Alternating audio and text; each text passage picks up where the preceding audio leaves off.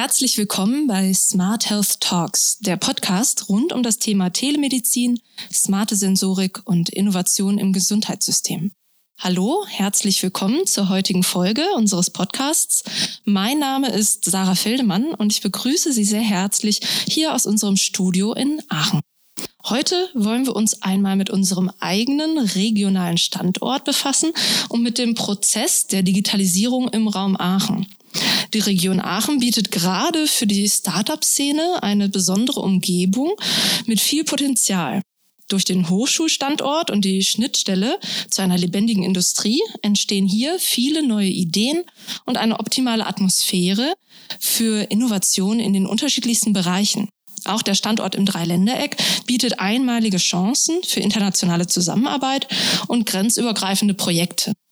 Heute zu Gast bei uns im Studio dürfen wir zu dieser Thematik Iris Wilhelmi begrüßen. Sie ist Geschäftsführerin des Digital Hub hier in Aachen und wir freuen uns sehr, dass Sie sich heute für ein Interview mit uns Zeit genommen haben. Ja, hallo Frau Feldemann. Ich freue mich sehr, dass ich heute hier sein darf. Ich finde äh, Ihr Projekt spannend und freue mich auch, dass ich etwas über den Digital Hub erzählen kann und über die Startup-Szene. Ja, sehr schön. Herzlich willkommen. Ja, ich würde eigentlich ganz gerne einfach damit anfangen mit der Frage, wie ist eigentlich die Idee zum Digital Hub entstanden? Die Idee zum Digital Hub ist vor, vor gut fünf, sechs Jahren entstanden vor dem Hintergrund der digitalen Revolution. Wir sind hier ein toller Technologiestandort hier in Aachen, aber so das Thema Digitalisierung und Wertschöpfung daraus haben wir vielleicht bisher nicht ganz so nach vorne getrieben. Und da sind wir nicht ganz alleine. Also Europa, Deutschland und wir in Aachen haben die erste Welle der digitalen Revolution einfach komplett verschlafen. Was meine ich damit? Die Suchmaschinen, die sozialen Netzwerke oder die Smartphones. All diese Geschäftsmodelle sind woanders entstanden und auch die Wertschöpfung entsteht eben in den USA oder in, in China. Und da haben wir gesagt, ähm, mit der Initiative Aachen digitalisiert, das ist so der Vorläufer, da wollen wir etwas gegensetzen. Weil wenn man sich alleine anschaut, so Apple oder Alphabet, ne, die unter anderem Google haben, sind als Einzelunternehmen schon eine Billion Euro wert. Und das ist genauso viel wie alle DAX-Konzerne zusammen. Wenn wir jetzt so von der ersten Welle der digitalen Revolution sprechen, waren das alles Consumer-Produkte. Die zweite Welle greift aber gerade unsere alle Wohlstandsbringerbranchen an. Da können wir auch wieder nach, nach Alphabet äh, gucken mit dem Projekt Waymo, wo es darum geht, autonomes Fahren da oder so etwas zu realisieren oder Tesla. Das ist die Automobilindustrie. Aber auch Google hat einen Gesundheitsableger mit Verily. Da forschen über 1000 Wissenschaftler Wissenschaftler daran, die Welt von morgen zu erfinden. Und die denken gleichzeitig nicht nur in Technologien, sondern auch in digitalen Geschäftsmodellen. Und wir haben hier in Aachen halt ein riesiges Potenzial.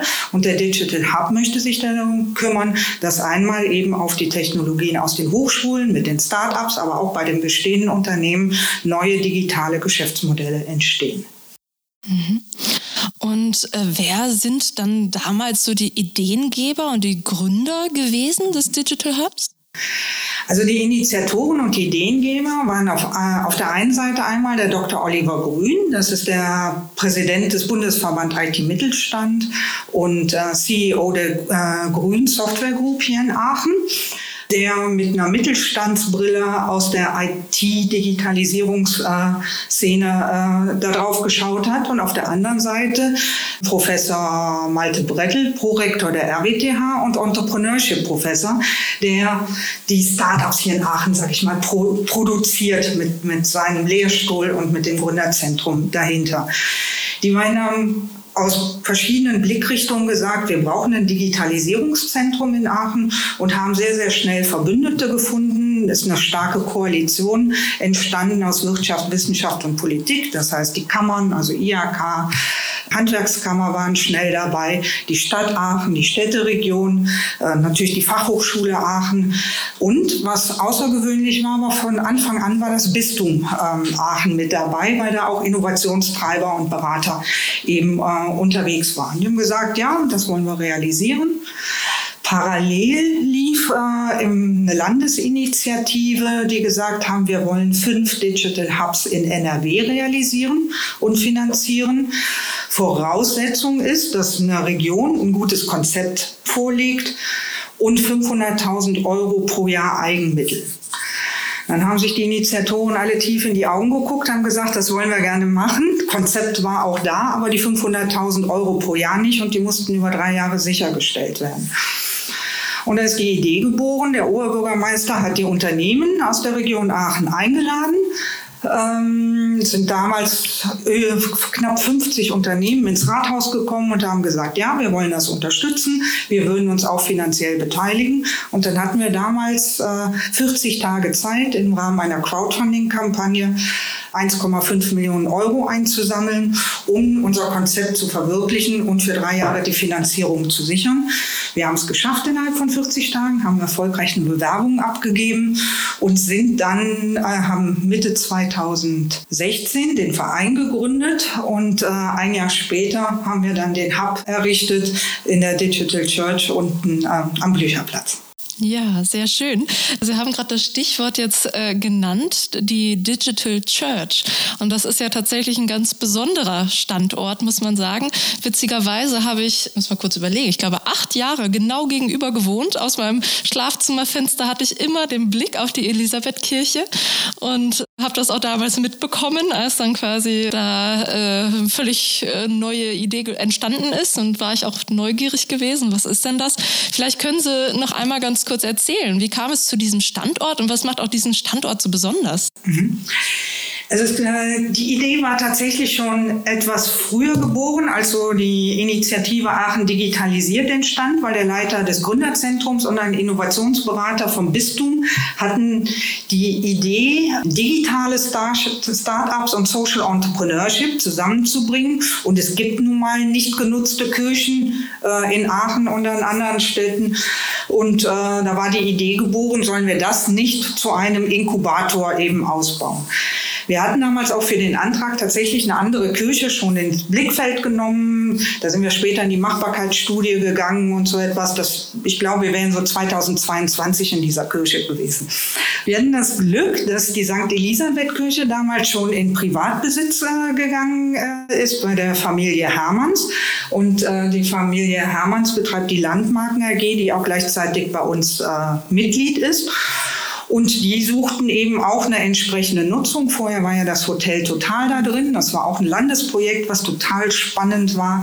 Da ging es äh, darum, aus der äh, Flüchtlingskrise die Flüchtlinge in den Arbeitsmarkt zu integrieren. Das war ein Projekt der Fachhochschule zusammen mit der äh, Designmetropole Aachen und der Lotec. Hier haben erstmal die Flüchtlinge Malerarbeiten, Schweißarbeiten, Schreinerarbeiten und sowas gelernt und danach eben auch noch ein paar Monate ein Hotel betrieben. Und wir haben teilweise auch diese ähm, Hotelzimmer übernommen, wo jetzt dann heute Besprechungsräume drin sind. Also das, das so, so eine Geschichte davor. Und dann war aber dieses Projekt abgelaufen und es wurde genau zu der Zeit, wo wir eben einen Standort suchten, eine Nutzung äh, gesucht und wir hatten dann die Möglichkeit innerhalb von, einer, von einem halben Jahr tatsächlich den Standort so als Coworking Space zu befähigen, dass man da dran, drin arbeiten konnte. Was eine Kirche natürlich für Herausforderungen hat, ist das Thema Heizung und äh, Akustik. Das hat aber alles sehr, sehr gut funktioniert. Und jetzt, wenn man da reinkommt, hat sie eben einen ganz besonderen Spirit. Einmal ist es immer noch ein Ort der Begegnung. Also Menschen kommen da zusammen, Start-ups, Mittelstandsunternehmen, Organisationen, Kreativwirtschaft, die eben die Zukunft von morgen gestalten wollen. Wenn die Menschen reinkommen, werden sie, ich will nicht sagen andächtig, aber man muss auch nicht unbedingt dafür glauben, um das zu äh, machen. Aber es gibt so ein so einen achtsamen Umgang, wenn man da reinkommt miteinander und gleichzeitig aber auch eine Inspir Inspiration. Das macht einfach viel Spaß. Viele Leute, also vor der Corona-Pandemie hatten wir täglich um die 100 Leute täglich da drin. Das geht jetzt natürlich nicht mehr. Vor dem Lockdown waren es so zwischen 30 und 50 und jetzt aktuell sind vielleicht 10, die da täglich arbeiten. Mhm, mhm. Das heißt natürlich auch die aktuellen Umstände haben natürlich auch auf Sie und auf gerade diese Coworking Space da natürlich einen Einfluss. Wie erleben Sie das so mit den Entwicklungen der Corona-Pandemie, ist gerade in Hinsicht auf Digitalisierung? Was ist Ihr Eindruck? Was, was berichten Ihnen vielleicht auch Mitglieder? Also das ist ganz, ganz unterschiedlich. Also selbst auch bei uns im, im Geschäft ist es unterschiedlich. Wir selber haben eine riesige Beschleunigung der Digitalisierung erlebt als Digital Hub, was wir vorher eben äh, analog gemacht haben. Ich weiß noch ganz genau, wir haben am 12. März noch ein äh, Großevent mit 200 Personen gemacht, an dem Tag, wo die Kanzlerin damals äh, vor die äh, Kamera getreten ist. Wir waren damals wohl auch schon ausgewichen in noch größere Räume. Da sind wir ins Technologiezentrum gegangen und als ich abends nach Hause gekommen bin und habe mir das angehört, habe gedacht so, oh why, da kommt tatsächlich mehr auf uns zu. Das habe ich vorher so selber auch nicht so stark gesehen.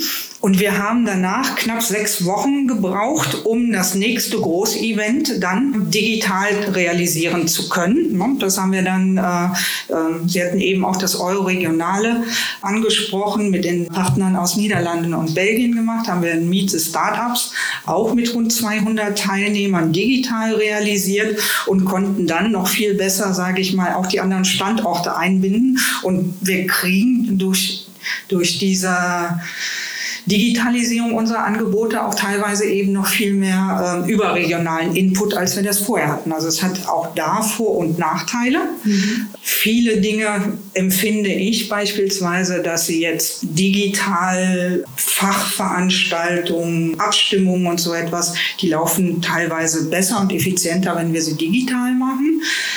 Wir haben auch unsere Beratungsangebote sehr schnell digital umgeswitcht merken allerdings, dass das Netzwerken ein Stück weit auf der Strecke geht, egal welche Tools wir anwenden.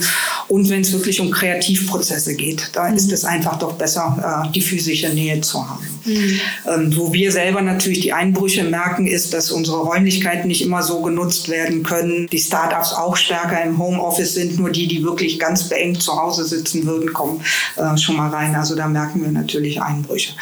Und vergleichbar ist das auch bei unseren Mitgliedern. Also wir haben Rückmeldungen von Produktionsunternehmen beispielsweise, die genau die Chance jetzt genutzt haben und haben gesagt, na, wir haben im Moment tatsächlich Einbrüche, deshalb machen wir lieber ein Innovationsprojekt mit euch und wir nutzen eure Beratung. Andere ähm, fast aus dem gleichen Bereich haben gesagt, wir verschieben es lieber um ein Jahr, ne? wir müssen uns jetzt um andere Dinge kümmern. Bei den IT-Unternehmen habe ich so eher das Gefühl, nach der ersten Verhalten, sage ich mal so im März, April, ging es aber dann tatsächlich auch sehr schnell weiter nach oben. Also da gibt es viele Pandemiegewinner, sage ich jetzt mal. Und bei den Startups ist das vergleichbar. Die ersten zwei, drei Monate haben sehr schnell erstmal alle die Notbremsen gezogen. Da wird aber auch, sage ich mal, Viele haben ihr Geschäft in den letzten Monaten gemacht. Andere Startups mussten ihr Geschäftsmodell ändern. Wir hatten, sage ich mal, so ein Startup, die mehr oder weniger die Mitfahrzentrale neu äh, realisieren wollen. Mhm. Das sind dann natürlich Geschäftsideen, die nicht funktionieren oder eine, die eine tolle Eventplattform hatten. Und die haben sich dann in den nächsten Monaten damit beschäftigt, einfach neue Geschäftsideen zu machen. Mhm. Und beispielsweise das Startup mit der Eventplattform hat die Plattform genutzt und da eine Ressourcenplattform draus gemacht. Und wir haben beispielsweise auch unsere Raumbuchung darauf umgestellt, andere eben auch. Oder wir konnten jetzt damit sogar AC Quadrat den Gründungswettbewerb digitalisieren. Mhm. Und das Startup hat einfach dann zwei, drei Monate Zeit genutzt, Geschäftsidee ja. umgeswitcht. Äh, und war damit noch erfolgreicher als vorher eigentlich Wahnsinn, dass man in vielen Branchen dann doch irgendwie sieht, dass diese wirklich große Herausforderung, diese schwierige Situation irgendwie doch als Katalysator wirkt, um neue Entwicklungen voranzutreiben, einfach auch neue Ideen zu kreieren, einfach weil es eine Notwendigkeit ist auf einmal. Ne? Ähm, Sie haben kurz auch über euregionale Zusammenarbeit gerade gesprochen und da möchte ich noch mal ganz gerne drauf zu sprechen kommen. Ähm, zum einen Aachen Aachen als Standort ist ja auch ein besonderer Standort, einfach durch die Lage im Dreiländereck. Ja, darauf wollte ich einfach noch mal kurz hinweisen und Sie äh, auch um eine kurze Einschätzung bitten, wie diese Lage vielleicht auch gerade Ihr Projekt und gerade das Digital Hub auch beeinflusst. Mhm, ja, also einmal, wenn wir uns jetzt nur den Standort Aachen anschauen mit der Hochschullandschaft, sind wir natürlich gerade ein, ein extrem wachsender ähm, Standort. Ich weiß, dass wir, als wir in dem Crowdfunding unterwegs waren, stand auf unseren Folien an der Aachener Hochschulen 20.000 Studierende, also RWTH und FH zusammen. Heute steht da 40.000 drauf. Und wenn ich dann die äh, Studierenden aus den Niederlanden und Belgien dazu stelle, sind wir eine Region mit über 100.000 Studierenden. Mhm. Und das ist ein immenses Potenzial, um Innovationen nach vorne zu treiben. Hinzu kommt, dass es eben auch noch ergänzende ähm, Ansätze da gibt, weil wir sind jetzt in Aachen eben sehr, sehr technologiegetrieben, ingenieursgetrieben, IT-getrieben, also einfach viele technisch denkende Menschen. Und wenn wir dann nach Maastricht schauen, da gibt es dann die Kreativwirtschaft stärker. Also viele Designer, die hier auch in der Region Aachen sich niedergelassen haben, haben alle in Maastricht studiert. Oder eben auch zum Thema Business School äh, ist Maastricht da führend. Also das noch stärker zusammenführen, als wir es bisher gemacht haben, äh, bietet ein Riesenpotenzial. Ergänzend arbeiten wir auch stark mit den Partnern in äh, Niederlanden und Belgien zusammen. Insbesondere jetzt in Hasselt gibt es den Corda Campus. Corda Campus ist wie eine kleine Stadt, wo Startups äh, und Unternehmen zusammenarbeiten. In Herlen ist es äh, der Smart Service Campus. Das sind beides Initiativen, die jetzt aber auch, sage ich mal, staatlich und von den Ländern äh, getrieben werden. Wir haben eine Kooperation mit Keske, das ist ein Unternehmernetzwerk. Die haben mal äh, sehr hemdsärmlich in Kerkrade gestartet, ne? ein kleines äh, Coworking und Inkubator realisiert. Da die Stadt Maastricht auf die zugekommen und die haben jetzt hier direkt in Wals auch ein kleines Coworking, quasi direkt jetzt hier äh, um die Ecke. Und was machen wir da in der Kooperation? Es gibt ein Projekt äh, Take a Seat. Das heißt, die Startups, die bei uns sind, können eben auch in den anderen Coworking Spaces sein äh, und umgekehrt. Und das Ganze wird dann auch noch unterstützt von den Förderbanken. also bei uns ist die NRW Bank, äh, in den Niederlanden die LIOF und äh, in äh, Belgien heißt die Förderbank äh, LRM. Und die unterstützen dieses Ganze noch. Und der Vorteil für unsere Startups ist da natürlich auch, dass die vom Stand weg quasi in ihrem Reallabor schon direkt international denken können und vor allen Dingen auch müssen, was natürlich fürs spätere Wachstum auch ja, einfach ein Wettbewerbsvorteil ist. Mhm ich finde nach wie vor Aachen in dieser Region äh, unheimlich spannend und bietet, glaube ich, wie Sie es gerade schön erzählt haben, unheimlich viel Potenzial. Wenn Sie so zurückblicken auf die letzten paar Jahre seit Start, seit Gründung, was würden Sie sagen, sind so Ihre größten Erfolgsgeschichten, die so daraus hervorgegangen sind? Äh, drei, drei Startups, äh, ähm, die mir direkt einfallen. Also einmal ähm, gibt es ein Startup Innoloft. Die sind dann 2017 mit sieben Mitarbeitern bei uns im, im, im Coworking eingezogen, haben damals schon ein paar Fixtests angemietet. Heute hat Innoloft 30 Mitarbeiter und ähm, hat bei uns zwei Etagen im Kaplanshaus angemietet. Was macht Innoloft? Im Prinzip ist das so die Disruption des Digital Hubs oder die digitale Disruption des Digital Hubs, weil die haben eine Matching-Plattform, die Mittelstandsunternehmen oder Investoren äh, und die Industrie mit Startups zusammenbringt.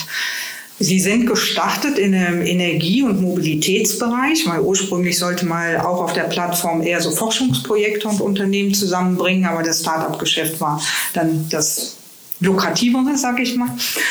Und wir im Digital Hub, wir waren die erste branchenoffene Plattform, so dass wir unsere Mitglieder eben auf dieser Plattform systematisch eben auch matchen können. Und letztes Jahr im November Ende Oktober, haben wir dann die Plattform Startup NRW ähm, realisiert, wo jetzt alle Startups aus äh, allen Hubs in NRW auf der Innoloft-Plattform realisiert äh, sind. Mhm. Und so kann sich jetzt ein Startup bei uns einfach einmal anmelden und wird dann eben auch da direkt veröffentlicht. Das ist natürlich schon auch mhm. eine tolle Geschichte. Ein anderes spannendes Startup, ähm, was bei uns so entstanden ist aus dem Hackathon des Medienverlags äh, in 2019, ähm, ist die Idee entstanden, also Startup heißt äh, Ride Up. Ähm, und da ging es darum, wie können wir den, das Fahrradfahren einfach attraktiver machen. Wir haben eben dann so ein, so ein Bonussystem entwickelt, eine Plattform dafür. Wir haben damals mit unseren Sponsoren äh, dann ausgelobt, gibt es so Hub-Stipendien. Net Aachen hat dann ein Hub-Stipendium vergeben und die Stadt Aachen ist aufmerksam drauf geworden. Äh, und da ist dann äh, entstanden Aachen Erradel. Ne? Deshalb gab es dann jetzt auch ganz groß auf mhm. diesen äh, Aufstellern hier in Aachen, White Up, mhm. äh, Aachen Erradel. Mhm. Sowas sind natürlich, äh, finde ich, ganz tolle Stories. Mhm. Und aus dem Medizinbereich haben wir noch ein, eine mega Erfolgsstory, die Refresher Box. Mhm. Ähm, das ist der äh, Gerner Zimmermann und der Stefan Chang. Die haben unter anderem jetzt im letzten Jahr den größten äh, Start-up-Wettbewerb, äh, Rise Business Plan-Wettbewerb in Texas gewonnen. Und die sind ursprünglich mal mit ihrer Refresher-Box auch gestartet für Hotels oder Sportvereine, weil da konnte man dann so die ähm, die, Schuhe, äh, die Laufschuhe drin erfrischen, wenn sie nicht mehr so gut gerochen haben oder eben die Klamotten. Das ist ein reines ähm, physikalischer Vorgang. Was, hat, was, was haben die Gründer festgestellt? Das Ganze funktioniert eben auch gegen äh, das Coronavirus. Damit war natürlich dann eben auch da die Idee geboren. Das Luisenhospital hat mittlerweile auch die Refresher-Box bestellt und letztes, letzten Monat gab es sogar dann eine Aufzeichnung vom Pro7 äh, in der Fernsehsendung Galileo. Die waren damals auch bei uns mit im Hub, deshalb hatten wir uns gefreut, aber die haben sich aufs Produkt konzentriert und dann doch nicht die Startup-Fehler aus Aachen beleuchtet, auch wenn sie mal die Aufnahmen aufgenommen haben. Aber ich finde, das sind natürlich schon tolle Stories, die ja auf jeden Fall, natürlich. Auch mit einer ganz aktuellen Relevanz, ja. ja. Offensichtlich, genau. Das Luisenhospital ist auch Mitglied bei Ihnen, soweit ich weiß. Wie viele Mitglieder haben Sie insgesamt mittlerweile? Wir haben äh, aktuell 370 Mitglieder, davon in etwa die Hälfte Startups. Und Sie sind gestartet mit? Äh, mit 120 ja. Mitgliedern und 30 Startups. Ja. Ja, das ist ja schon wirklich irre. Also echt ganz toll. Welche Überschneidung, jetzt haben Sie jetzt gerade schon äh, auf, wie gesagt, dieses eine Startup mit dieser Refresher-Box hingewiesen. Welche Überschneidungen bestehen sonst so mit der digitalen Gesundheitswirtschaft? Also ich glaube, da, da gibt es natürlich eine Menge äh, Überschneidungen. Was äh, aus, aus unserer Sicht oder auch aus meiner Sicht wichtig ist, dass der Digital Hub grundsätzlich branchenoffen ist, weil äh, ich denke also einmal interdisziplinär oder man muss vielleicht sogar auch eher transdisziplinär denken, um ganz neue Innovationen zu realisieren. Nichtsdestotrotz gibt es aber natürlich auch wieder, und hier und da machen wir auch mal Matching-Events, die dann nur für eine Branche beispielsweise da sind. Wir haben ähm, bei uns im Hub äh, 13 Fokusgruppen. Also jedes Mitglied hat die, äh, die Möglichkeit, eine Fokusgruppe zu realisieren. Da gibt es eine zum Thema Energiewirtschaft, es gibt eine zum Thema Corporate Social Responsibility, es gibt Smart City, äh, IoT, Cyber Security und so weiter. Und es gibt eben auch eine Gesundheitswirtschaft, die von der Region Aachen realisiert äh, wurde, wo zum Beispiel dann das Uniklinikum auch dabei ist, die AOK, da ist äh, Docs and Clouds dabei und, und, und viele mehr um da natürlich speziell die Bedarfe ähm, auch gerade von digitalen Startups, äh, Medizintechnik-Startups und so etwas eben auch zu fördern, weil die haben auf der einen Seite sicherlich viele Themen, die alle Startups auch haben. Nichtsdestotrotz ist der, der Markt wesentlich regulierter und da gibt es dann nochmal mehr Herausforderungen, um die Produkte auch wirklich in den Markt zu bekommen. Mhm. Ähm, und von daher ähm, braucht es da dann schon mal noch mehr Unterstützung. Mhm. Mhm. Und wenn man jetzt bei Ihnen Mitglied ist, wie muss ich mir das genau vorstellen? Wie läuft so ein Matching dann ab? Wie funktioniert das? Das ist so auf ganz, ganz vielen Ebenen. Also um, unsere Leistungen ähm, sind auf drei Ebenen ausgelegt, die dann alle auch irgendwie wieder was mit Matching zu tun haben. Ähm, oder äh, die, die, die erste Ebene ist, ähm, sind die Arbeitsflächen in der Digital Church. Ähm, hier haben wir fast 100 flexible Desks, ähm, die man nicht festbuchen kann, sondern ähm, man kommt dahin, wo gerade was frei ist und zusätzlich sieben Konferenzräume. Und jedes Mitglied hat bei uns ein Flexdesk zur Verfügung. Bei 370 können nicht unbedingt alle gleichzeitig kommen. Das heißt äh, aber eben im Umkehrschluss, da sind nicht nur die Start-ups, sondern da kommt eben auch der Mittelstand hin. Und da gibt es dann Mittelstandsunternehmen, die tatsächlich einen Mitarbeiter einmal die Woche abstellen, die da hinkommen. Es gibt so Unternehmen wie Generali, die mal eine ganze Projektgruppe reingebracht haben und gesagt haben, so, die arbeiten jetzt mal eine Woche oder zwei da, um mit den Start-ups zusammenzukommen. Und alleine, dass es diesen physischen Ort gibt, entsteht so viel Matchmaking, was wir selber manchmal gar nicht mitkriegen. Wir freuen uns dann, wenn wir es dann ne, mitbekommen, weil die Community sich ja auch selber matcht. Und das ist dieser, mhm. dieser Ort der Begegnung. Dann haben wir das Matchmaking. Einmal hatte ich die digitale Plattform schon erwähnt. Ähm, wir machen darüber hinaus 120 Events, davon die meisten mit dem Ziel wirklich Matchmaking. Also es sind dann so Pitch Stages, wo die Startups oder IT-Mittelständler ihre Lösungen mhm. vorstellen ähm, und dann gefunden werden. Wir machen das als Speed Dating. Wir haben es auch mhm. schon als Herzblatt gemacht. ähm, dann haben wir ein Beraterteam, einmal für den Mittelstand sechs Personen und auch eben äh, sechs Berater für die Startups, die natürlich ihr Portfolio kennen und sich dann regelmäßig austauschen. Der Mittelstand sagt so, Unternehmen XY hat den und den Bedarf, äh, gibt es dazu eine Lösung. Wenn wir die Lösung nicht haben, ähm, haben wir auch noch die Möglichkeit natürlich auf die anderen Hubs in NRW zu gehen mhm. ne, und äh, das dann zu realisieren. So, das ist die zweite, die zweite Ebene, eben das Matchmaking. Und die dritte Ebene ist Beratung und Training. Und da haben wir eben für beide Gruppen ähm, angepasst äh, an die Bedarfe eben Beratungsprogramme. Bei den Startups individuelles Coaching bis hin zu einem Inkubationsprogramm, was wir einmal im Jahr mit äh, zehn ausgewählten Startups in der Frühphase realisieren. Beim Mittelstand, den holen wir ab mit einem Digitalisierungscheck, wo stehen die gerade, bis hin zur Ideengenerierung. Und heute sogar, weil wir gemerkt haben, das reicht nicht aus, um auch mit den Startups zusammenzuarbeiten und auch den Zugang zu den Startups zu haben, kümmern wir uns jetzt sehr stark auch um das Thema Intrapreneurship. Ne? Also wie finden wir die Innovationstreiber in den Unternehmen und überhaupt eben auch das Thema New Work. Ne? Und da, da muss man sich vorstellen, da kommt ein richtiger Kulturenclash äh, mhm. zwischen den Startups und den Mittelständlern. Vom Vokabeltraining, was man zwischen den beiden machen muss, bis mhm. hin zu zur Arbeitsweise und Denkweise, mhm. das anzugleichen, damit die beiden Gruppen mhm. arbeiten können. Ja, wo Sie das gerade sagen, finde ich sehr spannend, denn auch äh, bei uns, wo Sie benennen Vokabeltraining. Das ist etwas, das wir hier bei uns hier von Seiten der Sektion Medizintechnik und der Docs in Clouds gemeinsam ganz häufig erleben. Wenn man sich überlegt, jetzt ich als Medizinerin sitze dann, weiß ich nicht, beim Mittagessen mit einem Ingenieur und einem Softwareentwickler, da äh, ist es häufig so, dass man die jeweiligen Vokabeln gar nicht so genau kennt. Und äh, aber man profitiert davon, man erweitert seinen Horizont und es kommen auch, äh, wie Sie schon sagen, ganz neue Ideen da, dabei herum. Ne? Das ist sehr, sehr schön. Ein Projekt, äh, wo ich noch einmal darauf ansprechen wollte, äh, wo Sie auch beteiligt sind, ist Care und Mobility Innovation.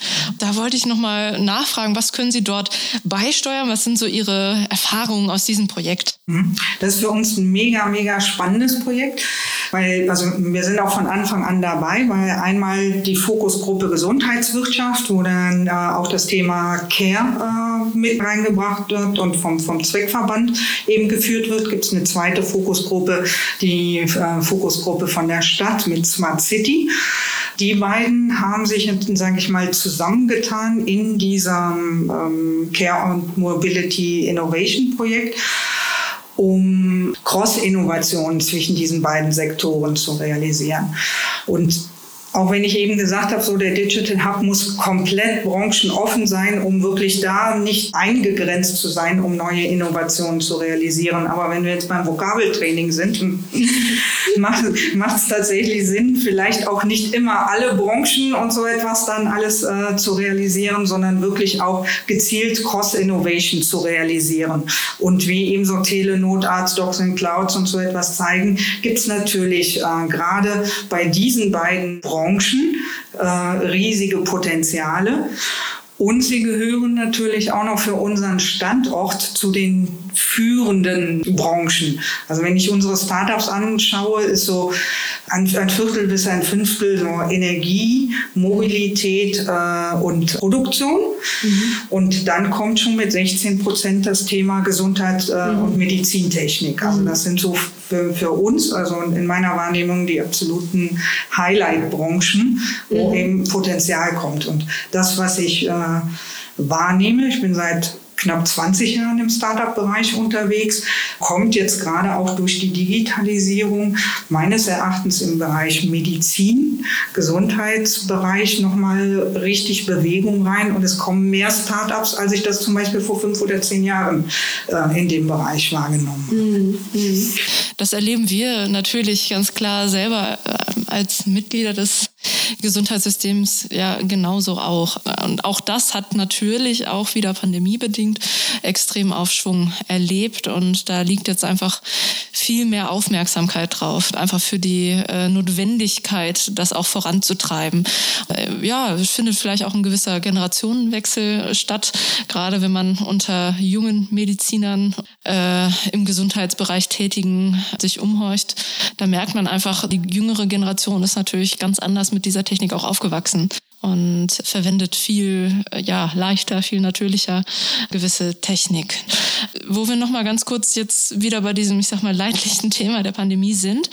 Jetzt hatten Sie ja auch vorhin erzählt, äh, Sie machen ja sehr sehr viele Events, haben von 120 äh, Events im Jahr irgendwie gesprochen wo, wie gesagt, äh, sie ihre Mitglieder zusammenbringen, wo Matchings stattfinden, wo sie irgendwie sich immer wieder auch neue Dinge überlegen, um einen fruchtbaren Boden zu schaffen, damit äh, eine Zusammenarbeit entstehen kann. Findet das jetzt mittlerweile alles digital statt? Ähm, beziehungsweise wie äh, planen Sie damit jetzt weiter? Es ist jetzt gerade ein Zeitpunkt, jetzt kommen bald die Impfungen und so weiter. Äh, wie, wie plant man zu dem jetzigen Zeitpunkt jetzt die, die nächste Zukunft? Also ich, ich glaube, dass, dass es äh, ähm, wichtig ist, die positiven Dinge eben daraus mitzunehmen und nicht einfach zur Tagesordnung vor der Pandemie äh, überzugehen. Weil es hat viele Vorteile gehabt. Ich hatte eben gesagt, wir erreichen eben viel mehr auch überregionale äh, Menschen zu unseren Events, was natürlich viel dafür spricht, dass man viele Dinge eben dann auch später hybrid macht.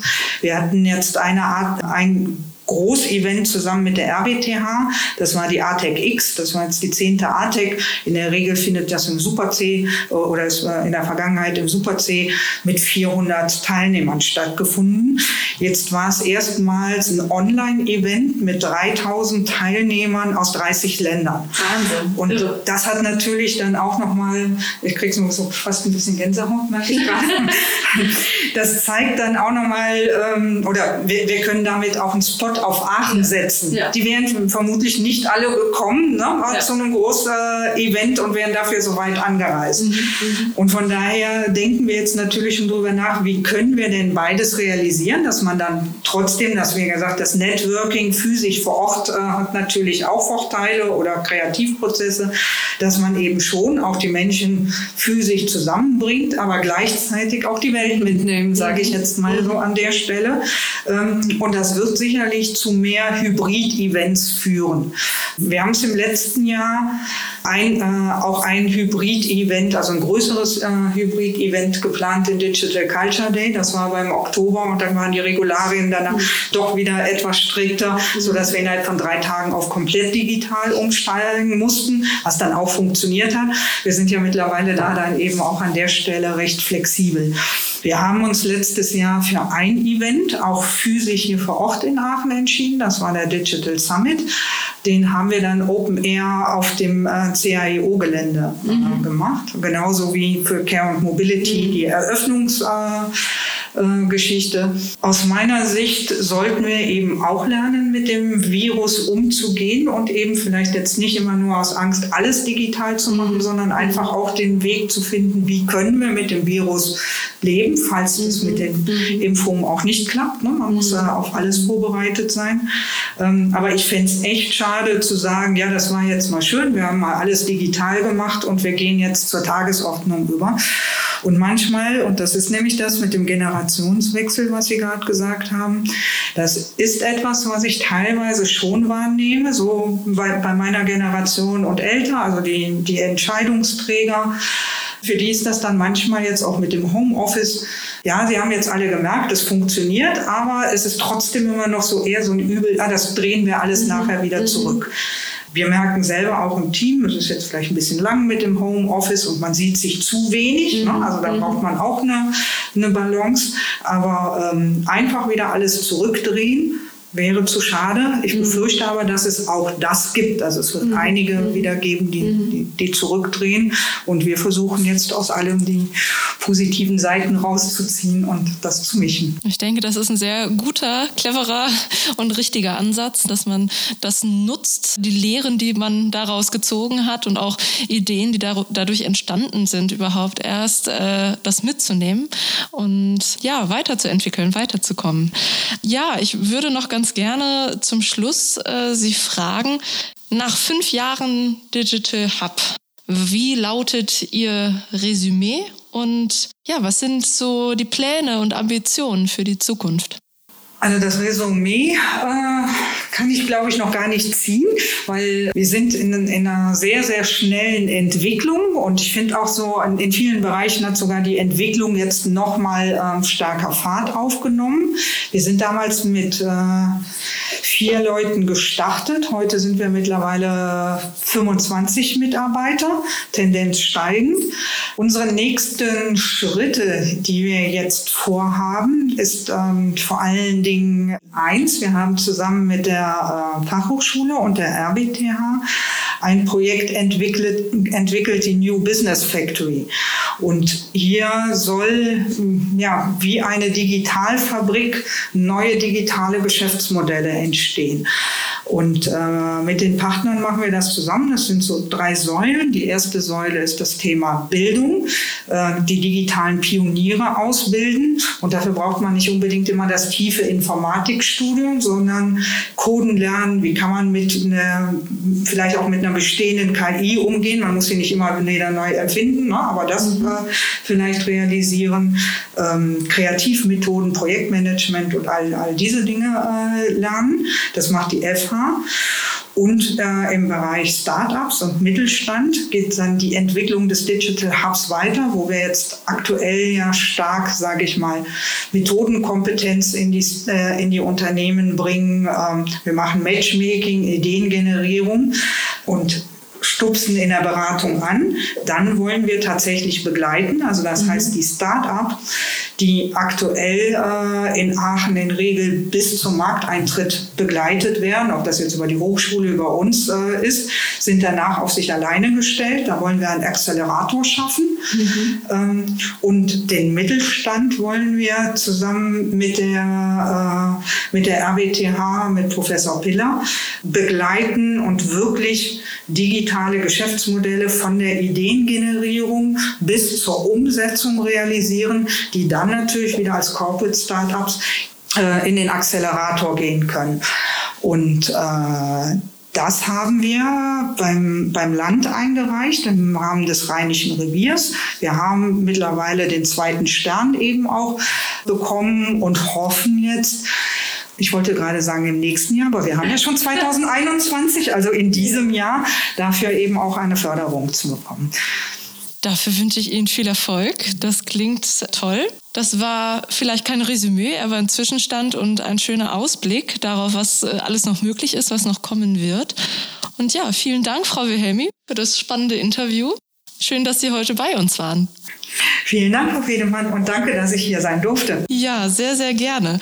Also, es war sehr interessant, heute mehr über die Besonderheiten auch des Standortes Aachen und seine Rolle in der Digitalisierungsbewegung zu hören. Und wir freuen uns natürlich über diese Einblicke hinter die Kulissen des Digital Hubs. Und wir haben gehört von der Entstehung und der Gründung bis zu einem erfolgreichen Digitalisierungszentrum, ähm, das dann die Startups, Mittelstand und auch Industrie miteinander vernetzt, war das ein sehr, sehr spannender Weg. Und wir freuen uns, dass Sie uns etwas über diesen Entwicklungsprozess und auch über die Erfolgsgeschichten erzählt haben. Und der Blick in die Zukunft lässt uns auf noch noch viele weitere spannende Projekte, Startups und auch erfolgreiche Kooperationen durch digitale Vernetzung hoffen. Und damit kommen wir dann auch schon zum Ende unserer heutigen Folge. Vielen Dank fürs Zuhören und wir freuen uns, Sie nächste Woche hier wieder begrüßen zu dürfen in unserem Podcast Smart Health Talks.